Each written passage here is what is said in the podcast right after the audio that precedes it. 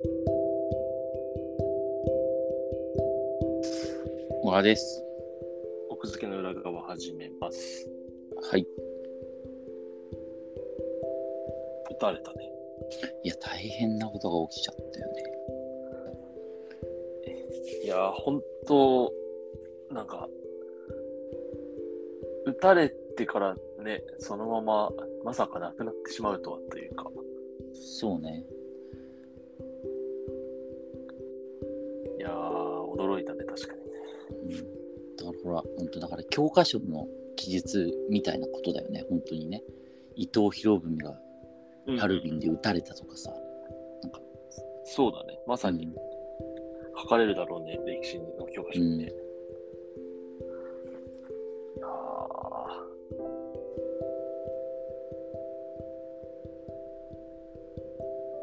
という感じなんですけど。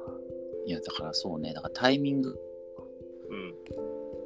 選挙前の、まあ何もこのタイミングでって思うけど、まあおそらく選挙だから、ね、あの、安倍さんの動きとかも発表されてたから、っていうのもあるだろう。狙いやすかった。そうそうそうそう。まあ、あのー犯人というか、今のところまで容疑者だけど、一応容疑者のその人は、別になんか政治し信条でとかっては言ってないからね、恨みがあったってわけじゃないって言ってるけど、でも、多分情勢はすごいこれで、一晩にしてガラッと変わっちゃっただろうし、うん。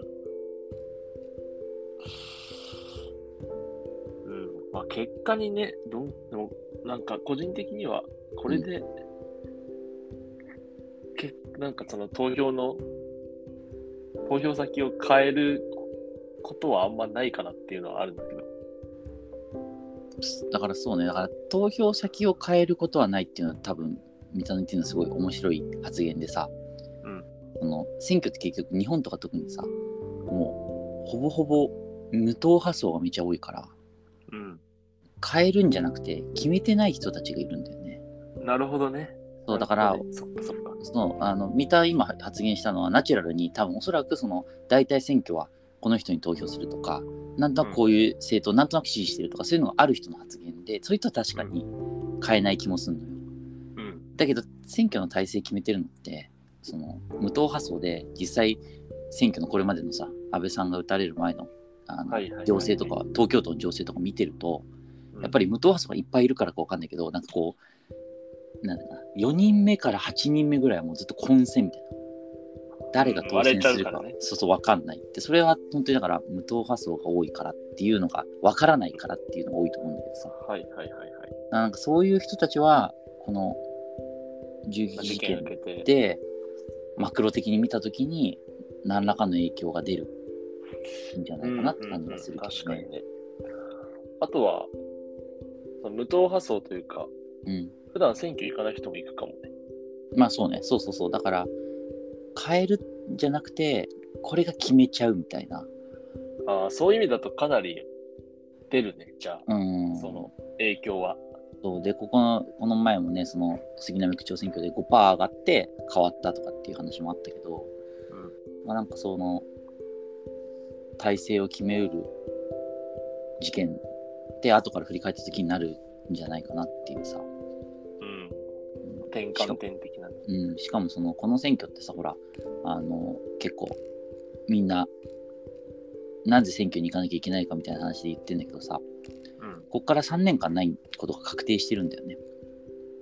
えっ、と、参議院で、あれか、3年ごとだからってことだよね。そうちょうど去年衆議院選挙やっちゃったからあ、そういうことか。そうか、そ解散がない限りは基本的にはほら4年スパンと3年スパンだからう。うんうん。まああの衆衆議院が絡んでくることが多い間に入ることが多いわけようん。だけどちょうど去年やっちゃったから次はもうか。3年後なんだよね解散がない限り4343のあれか。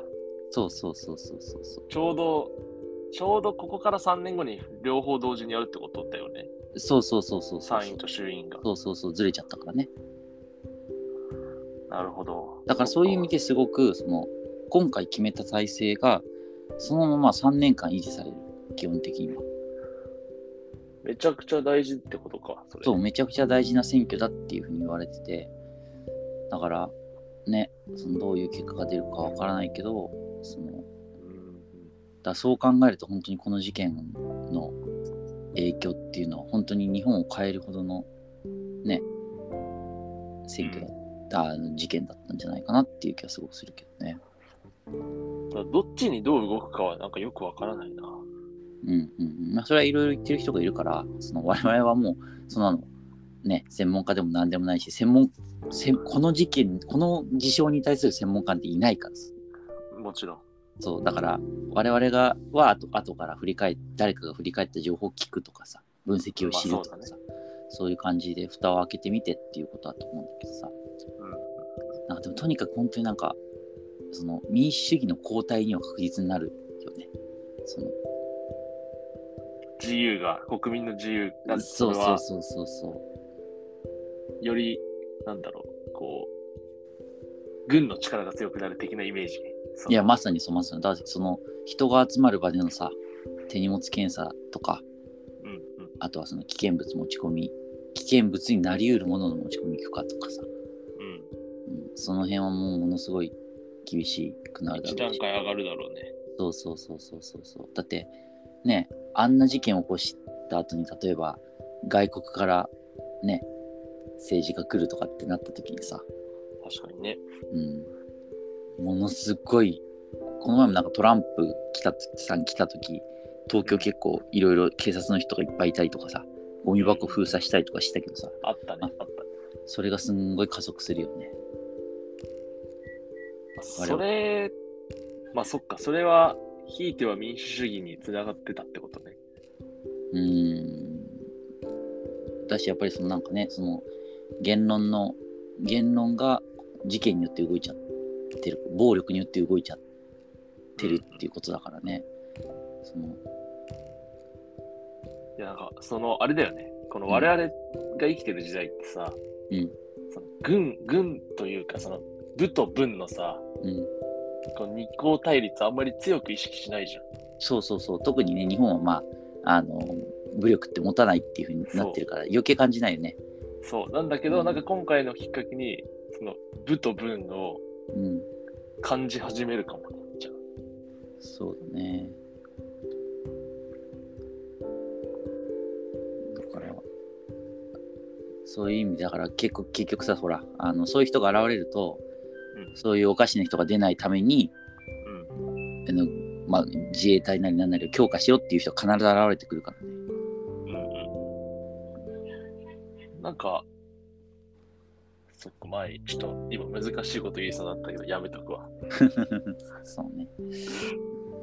だからそうなってきた。あとはさ、やっぱり安倍さんっていろいろこう、ね、森かけ問題、桜を見る会とか、いろんな疑惑を残して、まあまあまあ、まあ、そうだね。それで今もね、そのもちろんそれって説明責任果たしてないとかってずっと言われてて、うん。た中、こうなっちゃったから、うん、もうそれは完全にうやむやだし、赤木さんのね、その自殺しちゃった財務省の赤木さんの妻の、あったね。うん、奥さんとかは、えー本当やりきれないだろうな、どう思ったんだろうなっていうさ、っていうね、だからそこら辺が闇に葬られちゃい、闇に葬ろうとするだろうしね、積極的に。これを機にね。そうそうそうそう。ただでさえさ、もう言わなくて逃げ切ろうとしたわけだから、うん。なんかそこの部分のね、責任とかっていうのも、いろいろ思うところあるけどね。うーん、だから本当にいろんな角度で、いろんな、こう、分かれ道だよね、になっちゃったなって感じ。うん。分かれ道、そうだね。うん。まさしく。いや、でも本当驚いたな。いや、びっくりしたよね。こんなことが日本で起きちゃうんだっていうね。うん。いや、仕事終わってなんかニュース、仕事じゃ終わってじゃなくて、そう、なんかね、すごい非日常感があったんだよ。そうそう、仕事中ずっとざわついてたよ。なんか、あの、編集部にあるテレビがずっとついてた。うん、まあそうだよね。うん。僕もニュースはちょろっと見て、うん。なんかその亡くなってるかどうかまでは全然あったんだけど、うんうんうん。僕のオフィスなんかラジオがついてて、ああ、なるほどで、ね。ラジオからその、まさかの、その亡くな亡くなられましたみたいな、はい何時はいはいつって。このアナウンスにこ、なんかこのアナウンスが流れる状況ってなんだよって思いながら聞いて。そうだね。いやーまあちょっと、とりあえずね、我々でできることは選挙に行くことなので、行くことはね、そうだ。